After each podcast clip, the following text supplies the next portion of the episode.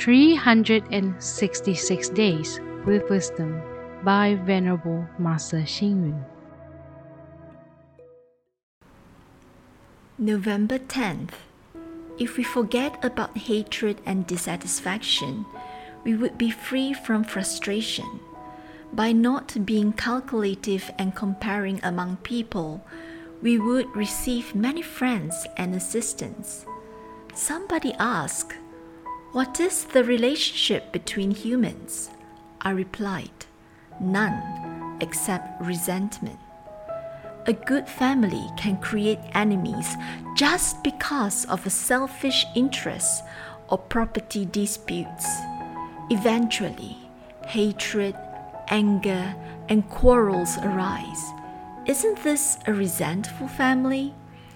An organization with the same initial mission and vision can become a resentful organization just because of position, promotion, profits, and being too calculative and competitive.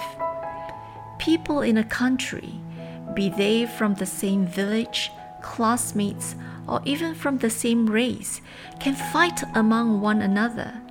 Isn't this a resentful country?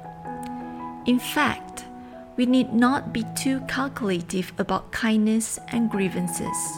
Sima Qian 145 BC to 86 BC, a famous writer and historian, had once said, Do not forget kindness from other people, but forget grievances done by others unto oneself. Hence, we need to diffuse conflicts. Buddha said, Using grievance to stop grievance is just like pouring hot soup onto boiling water. Thus, if we are able to use kindness to stop grievances, as a result, we would achieve great success. Read, reflect, and act. Buddha said, using grievance to stop grievance is just like pouring hot soup onto boiling water.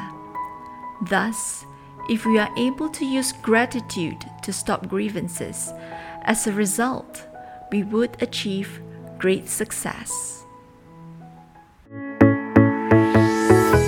Please tune in, same time tomorrow as we meet on air.